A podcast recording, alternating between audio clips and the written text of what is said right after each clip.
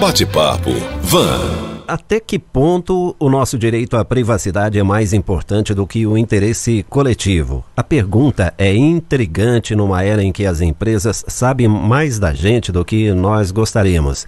E a gente segue dando esse direito às empresas a troco de benefícios gratuitos, entre muitas aspas, principalmente para o gratuito, né? Aqui com a gente os advogados Igor Paz e Matheus Patrício do podcast Um Leão por Dia. Bom dia, doutores. Quem deixou o celular cair aí? Foi aquele ali, Foi eu, não fui eu. Essa dupla Já foi chegou minha, apontando. Mas aí, bom dia pra vocês aí da Vanguarda. Doutores, qual é a resposta para essa pergunta tão intrigante? Até que ponto o nosso direito à privacidade é mais importante do que o interesse coletivo? Bom, isso daí já é uma discussão muito antiga, né? Não só no direito, como também no, do ponto de vista político no geral. É, a gente pode citar aqui o clássico filósofo, né, pai talvez da, da geopolítica e da política nacional, que é o Jean-Jacques Rousseau. Ele já tinha ali uma questão que ele falava direto sobre o contrato social e sobre a liberdade individual versus o interesse coletivo, né? No caso, segundo ele, segundo esse contrato social, é, nada mais é do que a, você prevalecer o interesse coletivo e a segurança de todos de, de, todos na sociedade perante o interesse e a liberdade individual de cada um. Isso eu estou falando de um ponto de vista mais um pouco mais filosófico. Agora falando especificamente do direito em si, o que, que a gente tem hoje, depois o Igor pode trazer mais alguns dados, a gente pode citar o princípio do direito que é o princípio da supremacia do interesse público, que é o interesse público ele vale mais do que o interesse privado. Então, é, claro, é resguardada a privacidade, é resguardado a sua é, é, você como pessoa, mas nós temos que pensar inicialmente no Estado em si, na coletividade, antes de qualquer coisa. Então, especificamente sobre esse lado da, da tecnologia em si, quando você vai lá e pega alguns dados e o Estado está lidando com aquilo ali, ele está inicialmente, preventivamente, querendo proteger o, a coletividade. Sim, doutor, alguma coisa, doutor Igor? É, inicialmente é, é, importante esclarecer, né, Rodolfo, que nós trabalhamos no setor tecnologia. Então, algumas coisas não nos assustam tanto quanto assustam outras pessoas. Mas, algumas vezes, e diariamente, eu vejo alguns tipos de tecnologia que são realmente assustadores. Tem tecnologias muito utilizadas que é, já são antigas, por exemplo, vou dar um exemplo da biometria. Biometria, hoje nós utilizamos nos celulares, em qualquer lugar, mas biometria tem mais de 80 anos já existe esse tipo de tecnologia é, no mundo, que era utilizado para fins militares, etc. Só que hoje nós temos alguns tipos de tecnologia que são um pouco evasivas. Invasivas, né? Vamos dizer assim. É, é, nós já conversamos a respeito disso aqui muitas vezes, a respeito dessa liberdade. É, vamos dizer assim, é, o que é em detrimento à minha privacidade pessoal e o que eu devo dispor para que haja uma segurança coletiva, né?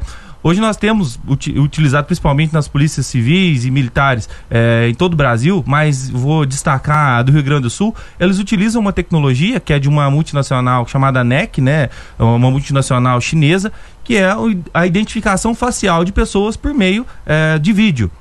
Isso é uma tecnologia já comum aqui no Brasil. Muitos supermercados, ao contrário de que pessoas é, não sabem, mas muitos supermercados utilizam isso em gôndolas, né? Os supermercados mais avançados utilizam em gôndolas para identificar qual é a idade da pessoa que está tirando um produto da gôndola, qual é o perfil da pessoa, qual que é o tamanho da pessoa, ou seja, identificar se é uma criança, se não, qual é o produto e, e, geralmente qual é o campo de visão que a pessoa vai primeiro na gôndola para identificar um perfil de consumo.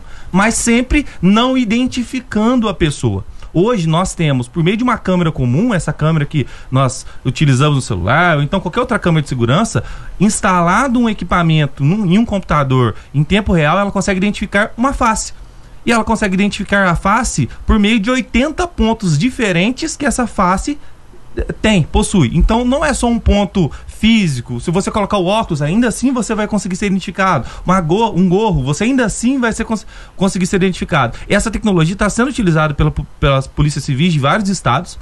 É uma tecnologia chinesa que é utilizada aqui e pode ser instalada em qualquer tipo de câmera, desde que ela atenda requisitos mínimos. E o que isso infere à nossa privacidade? Bom, é, essa tecnologia é geralmente utilizada para identificar pessoas dentro de aeroportos, por exemplo ou então a Polícia Civil, a Polícia Militar ou a Polícia Federal, que é a mais, que a mais utiliza, identifica e coloca uma lista de suspeitos com várias fotos desse suspeito.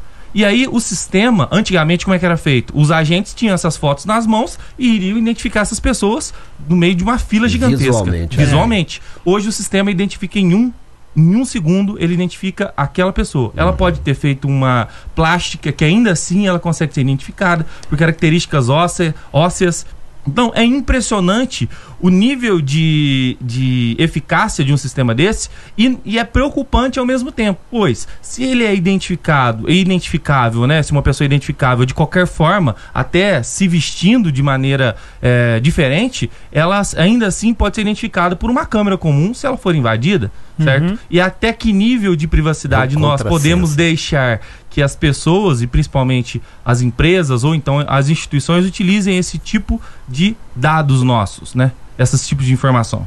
Perfeito. Agora, por exemplo, todos querem uma rua ou uma praça protegida por câmeras, mas se aquela câmera aponta para dentro da casa de alguém, aí já complica. Aí o negócio já fica diferente, né? Bom, especificamente sobre esse ponto, a gente está falando sobre direito à proteção da da propriedade privada em si. É um pouquinho diferente de privacidade. Mas o direito à propriedade privada ele é concedido e protegido pela Constituição Federal.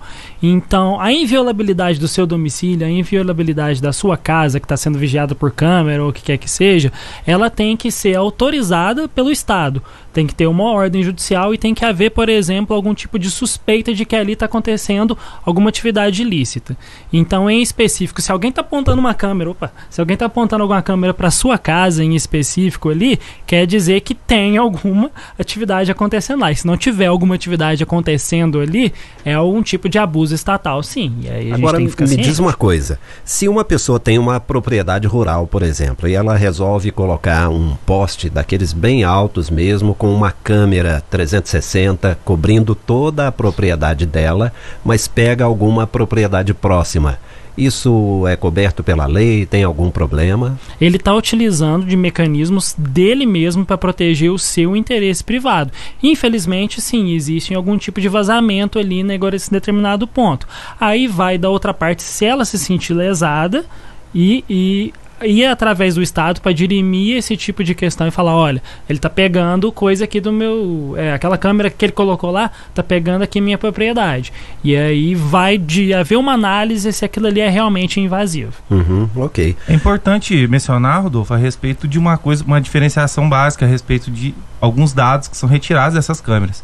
Por exemplo, a GDPR né, no, na Europa e tanto a LGPD no Brasil, elas estabelecem algumas normas a respeito da captura de dados. O que, que são dados? Qualquer informação é, que é retirado de um usuário. Mas nós temos dados sensíveis e não sensíveis. Os dados sensíveis são dados que identificam você como pessoa. E os dados não sensíveis são só dados estatísticos, nós chamamos de metadados né, metadata, né? E o que, que é? é? Um exemplo claro assim. Imagina que é, esse exemplo da, do, do, supermercado ele te identifica na idade, identifica no sexo, identifica na altura, na estatura, tudo certo. Só que não descreve a sua feição, não descreve e não acumula dados a respeito disso, certo? Essas informações elas não são sensíveis e naturalmente elas não ultrapassam nenhuma norma de privacidade. Uhum. Ou seja, eu consigo identificar pessoas, descrever objetos, tudo certo, só que eu não posso é, é, destacá-la como uma pessoa individual. Entendi. Ou seja, eu ultrapasso o nível de privacidade, ou seja, o nível de pessoalidade que ali a gente tem. Isso nós chamamos na, na Lei Geral de Proteção de Dados de anonimização de dados, ou seja, eu tenho que tirar todos os tipos de dados sensíveis que descreva você como pessoa, como cliente, como usuário. Agora, imagine, imaginemos que se nós não fizéssemos isso, imagina que você entra em uma loja de departamentos, certo? E aí, na hora que você entra, a câmera identifica você como pessoa e verifica lá puxa o seu CPF, pela sua, sua feição, ela já identifica o tipo de roupa que você está utilizando também e acaba te direcionando exatamente para um, uma propaganda a respeito de um produto que eu sei que você vai gostar. Ela vai te forçar naturalmente a comprar um tipo de produto por causa é, de tudo isso que nós já é, nós já dissemos, ou seja, os dados são valiosos demais. Com os dados você consegue descrever os gostos das pessoas, Sim. certo? Então é. você consegue vender mais. Os dados Esse, são o novo petróleo. Os dados são o novo petróleo. Então, naturalmente, se eu sei as suas características, eu vou vender mais para você, você vai gastar muito mais na minha loja. Uhum. Esses dados, eles precisam necessariamente, nem o Matheus disse, ser permitidos. Ou seja, se a loja for utilizar isso e Algumas lojas já utilizam, tá? Isso não é uma coisa futurista, não, em maneira alguma. Algumas lojas utilizam, só que o que, que, elas fazem? Você quer um, ser um cliente VIP? Então você vem aqui, assina esse termo, autorizando que nós utilizemos seus dados, e quando a próxima vez que você entrar na loja, já vai ter um cafezinho que eu sei que você gosta ali te esperando, e também a roupa que você, eu sei que mais ou menos você já pesquisou na internet. Uhum. Então, só que eu tenho que autorizar essa loja, ao contrário da Polícia Civil, que eu não preciso autorizar ela, porque ela precisa, por um bem coletivo, ela precisa utilizar esses dados para fins estatísticos. A proteção de todos é mais uhum. importante do que a proteção pessoal. Exatamente. Bom, é complicado porque os criminosos já têm esses dados e isso não dá para negar. Então a polícia também precisa ter até para agir preventivamente. Como é que fica então a privacidade? Eu estou batendo bastante nessa Na privacidade, né? Mas assim, é, vamos, vamos, pensar também sobre um ponto de vista prático, né? É, esses tipos de, de dados, esse tipo de proteção, ela vem quando há necessidade. Por exemplo, existe algum suspeito de ter cometido algum homicídio, ele está por aí rodando, e aí tem lá o scanner do aeroporto que vai pegar ele e vai colocar ele ali. Então existe a necessidade de se agir preventivamente para proteger a população de um indivíduo que pode causar dano. É, a gente pode colocar como exemplo é, uma discussão que aconteceu nos Estados Unidos envolvendo a questão do terrorismo, né? O pessoal lá começou a pegar muito dado de, de gente após 11 de setembro, e aí é, isso tudo colocando um inimigo comum, que são os terroristas, o terrorismo em si, e acabou dando um problema danado com o caso do Snowden e o caso da. É, e o caso da NSA lá. Uhum. Então é muito importante esse tipo de polícia, o Estado fica ciente do que está acontecendo, de que dado que ele está pegando e também se ele não está invadindo muito a vida da pessoa assim que ele pegar aqueles dados. Entendeu? É, é, a gente vê a parte prática em si, para que, que eles estão sendo utilizados, entendeu? Então, tipo, toma cuidado com a privacidade das pessoas nesse ponto. É, e é bom destacar, Rodolfo, que a responsabilização do Estado, ela não é eximida nesses casos, tá? Se o Estado vier a falhar na proteção desses dados, desses dados pessoais, houver uma invasão de banco de dados, naturalmente eles vão ser responsabilizados a nível Estado. Então, por exemplo, se a Polícia Civil Federal, ela é, vier a sofrer uma invasão de qualquer nível, o internacional ou nacional, ela vai ser responsabilizada por todos os dados vazados, tanto pela LGPD, tanto por outras leis cíveis né, de, a, que tratam a respeito de privacidade. Mesmo porque muita gente está aí falando bastante da LGPD, que ficou para agosto do ano que vem, mas tem outros uhum. mecanismos já na própria Constituição prevendo aí a proteção de, de informações, né? Sim, com certeza. Tá. Bom, o papo é muito interessante, mas eu preciso encerrar. Se toda essa tecnologia cai em mãos erradas, nossa liberdade fica ameaçada? Ela já está ameaçada, na verdade, há muito tempo. Desde, né? desde que a internet foi criada. Né? Com certeza. A, a, a, primeira vez que você acessou sua internet, colocou seu e-mail para baixar um mero e-book, você já tem a sua privacidade é, violada naturalmente. É, você concedeu isso à uhum. internet, ou seja, você precisa da internet para todos os fins por e a internet precisa no, de você. Por isso que eu coloquei no comecinho é, de graça entre muitas aspas, né? Entre Porque nada aspas. é de graça. É, é uma, só para finalizar, para você ter uma ideia, nós, usuários, nós educamos a máquina, nós educamos a tecnologia e a máquina precisa da gente, nós precisamos da máquina para poder fazer coisa. Por exemplo, todo mundo usa o Google, certo? Mas poucas pessoas sabem que nós educamos o Google diariamente. Quando você vai lá e coloca um Eu não sou um robô, não sei se já viu essa caixinha escrito Eu não sou um robô, e você seleciona, coloca aqui um hidrante. Aí aparece várias fotos para você selecionar o que é um hidrante. Né? Ali você está educando a máquina. E aí ela está identificando que você não é um robô. Mas pouca gente sabe que o simples fato de você mexer o mouse já identifica que você não é um robô. O Google utiliza você como ferramenta humana para educar a máquina naturalmente e rapidamente. Então nós estamos educando a tecnologia para que a tecnologia nos sirva. Ou então ela utilize da gente para ganhar dinheiro, né? Exatamente. E para encerrar um pouquinho sobre essa parte de liberdade ameaçada, né? É, o, desde que a gente começou a se juntar como sociedade, a liberdade já está ameaçada. A liberdade já não existe 100% 100% mais. É, é verdade. Bom, nós recebemos aqui os nossos parceiros do podcast Um Leão por Dia, os advogados Igor Paz e Matheus Patrício. Até a próxima terça-feira. Até a próxima, pessoal. Até, Até a próxima, próxima, pessoal. Sem derrubar celular. Bate-papo.